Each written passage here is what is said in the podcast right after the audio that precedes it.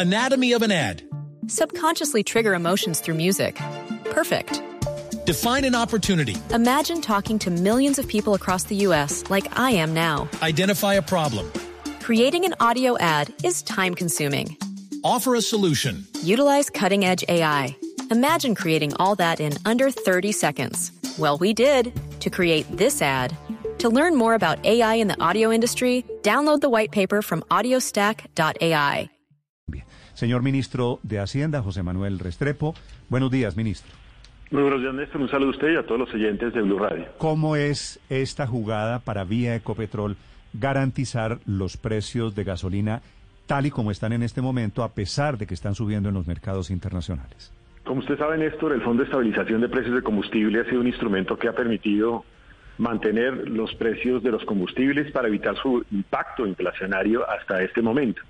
Pero naturalmente eso acarrea también unos costos fiscales. En ese orden de ideas, el propósito del gobierno ha sido, y yo lo he dicho públicamente, lograr sanear la totalidad de la deuda que tiene el gobierno nacional para con Ecopetrol en materia de ese subsidio que ha existido hasta este momento, dejando saneado hasta el primer trimestre del 2022, que es lo que quedaría causado al cierre de gobierno.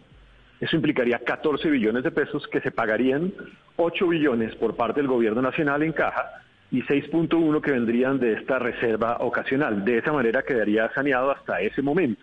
Pero de la misma forma ha sido mi compromiso el poder avanzar en el marco del marco fiscal de mediano plazo, de incorporar recursos y partidas en los presupuestos nacionales que vienen a continuación para los valores que se habrán de causar de aquí en adelante por parte de ese subsidio, aparte también de una decisión de ir gradualmente eh, avanzando en un proceso de cerrar el diferencial de precios nacionales e internacionales. Sí, ministro, con, con esta jugada, entre comillas, si me permite el término, ¿por cuánto tiempo garantizaríamos que no se mueven en Colombia los precios de los combustibles al consumidor, quiero decir?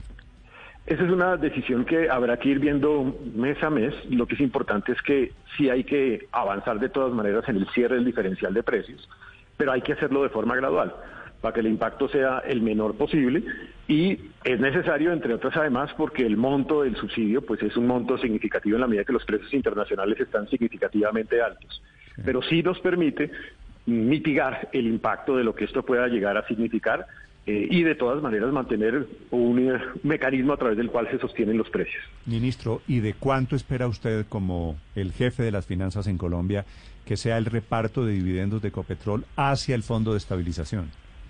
6.1 billones de pesos, que es lo que complementaría los 8 para llegar a los 14.1 billones de pesos. Sí, y con esos 14 queda saneado el tema del el saldo, el déficit del fondo. Hasta el primer trimestre del 2022, que es lo que realmente tendríamos causado, eh, y, y, obviamente con eh, obligación de pago al momento en que nosotros entregamos gobierno.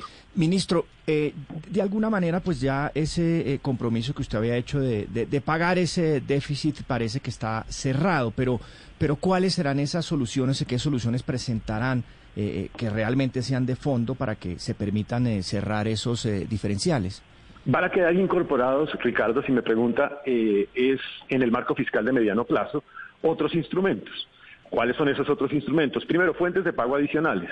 Esas fuentes de pago adicionales vendrían de sobrantes en la ley de presupuesto general de la nación o en el presupuesto general de la nación, sobrantes de servicio a la deuda también, sobrantes o excesos de dividendos. Se incorporaría también un mecanismo de cierre gradual de diferenciales de precios. Avanzaríamos también en dos decretos, uno de procedimiento de definición de precios y otro de procedimiento de pago, que también permite eh, digamos, sanear la forma como se hace el procedimiento de pago por parte del Fondo de Estabilización de Precios de Combustibles y se incorporarían partidas en el presupuesto general del 2023, 2024 y 2025 para, en la medida en que se va cerrando el diferencial de precios, cubrir las obligaciones y garantizar el cumplimiento de regla fiscal. Ministro, tengo un tío que tiene acciones eh, de Ecopetrol, compró en algún momento un paquetico. ¿Él también va a recibir ese dividendo extraordinario? Es un dividendo extraordinario generalizado para no solamente los, eh, pues el socio mayoritario, sino también para todos los socios. Anatomy of an ad. Subconsciously trigger emotions through music. Perfect. Define an opportunity. Imagine talking to millions of people across the U.S. like I am now. Identify a problem. Creating an audio ad is time consuming.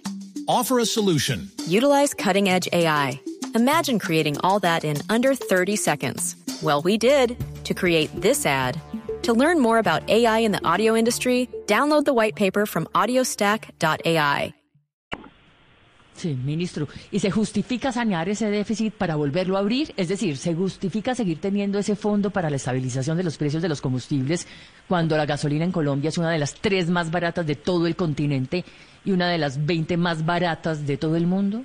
Ha sido un instrumento muy importante, Paola, desde el 2007 que ha permitido evitar las volatilidades y movimientos de esas diferencias que precios existen entre los precios internacionales y, los nacionales y con ello evitar el impacto que eso puede tener, esas volatilidades sobre los componentes de precios, sobre los más vulnerables y sobre la dinámica productiva del país. Claramente el fondo sí es muy importante. Esto lo que permite es sanear, pero en simultánea. Por eso hablo del cierre gradual de los diferenciales de precios para ir avanzando también en el manejo de ese mismo fondo. Ministro, ¿qué pasaría? ¿Cuál sería el escenario? si esos dividendos extras del gobierno no existieran y no se pudiera tapar, así sea parcialmente, el hueco que hay en ese fondo de estabilización de combustibles. ¿Cuál sería el futuro? ¿Cuál sería el aumento eventual en los precios de los combustibles en los próximos meses? No, tendríamos, eh, tendríamos que acudir a otra fuente de presupuesto general de la Nación, que sería significativa, porque estamos hablando de esa diferencia de 6 billones, o tendríamos que identificar pues la necesidad de cerrar más rápidamente esos diferenciales de precios y eso tendría un impacto significativo sobre precios. Cuando nosotros hicimos el ejercicio del impacto sobre precios en los años inmediatamente anteriores, eh, pues llegamos a la conclusión de que de haber subido los precios eso hubiese significado entre el 21 y el 22 cerca de 5 puntos porcentuales adicionales de aumento. ¿21-22%? No, 5%, 5, puntos porcentuales, entre el año 21 y el año 22. Hoy está en 9 mil pesos más o menos el galón de gasolina, 9 por 5. 5 puntos porcentuales de aumento en, entre el 20 y el 22, 5 puntos porcentuales de aumento en los precios de la economía. En la economía en general, es decir, no solamente el precio de la gasolina y de la CPM, sino en general de todos los precios de la economía colombiana. Imagínese usted.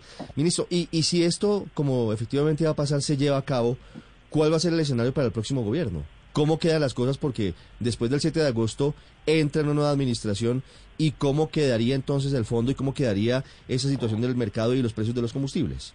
Eso es lo que hemos querido hacer en el marco fiscal. Obviamente el marco fiscal lo presentaremos el 14 de junio y allí vamos a incorporar pues una serie de partidas para ir cubriendo gradualmente el déficit que siga existiendo, tanto del presupuesto del 23 como el 24 como el 25, acudir a esas otras fuentes de ingresos que acabo de señalar, sobrantes del presupuesto de la nación, que fueron nuevas porque se incorporaron en la ley de presupuesto recientemente, sobrantes del servicio a la deuda y excedentes adicionales de dividendos también de Copetrol, e ir empezando ese proceso de ajuste gradual ordenado de los diferenciales de precios.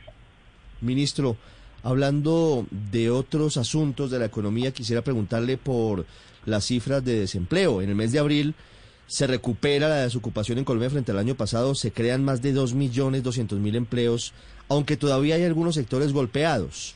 Ya se está hablando de que estamos en niveles anteriores a la pandemia en materia de empleo en Colombia. ¿Cómo, cómo se puede leer esto de cara a lo que viene y mirando de todas maneras las turbulencias que hay en la economía internacional?